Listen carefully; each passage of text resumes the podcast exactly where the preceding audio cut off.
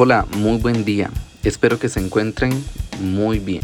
La frase que tenemos para el día de hoy es una motivación a trabajar por lo que nosotros queremos y tomar acción especialmente cuando tenemos deseos o metas por cumplir.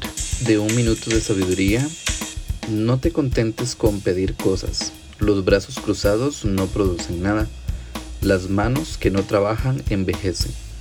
Trabaja con entusiasmo y contento, que el mínimo trabajo con sus logros positivos aportará la solución de todas las dificultades.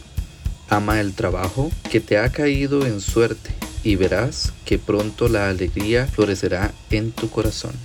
Te invitamos a seguirnos en nuestras redes sociales.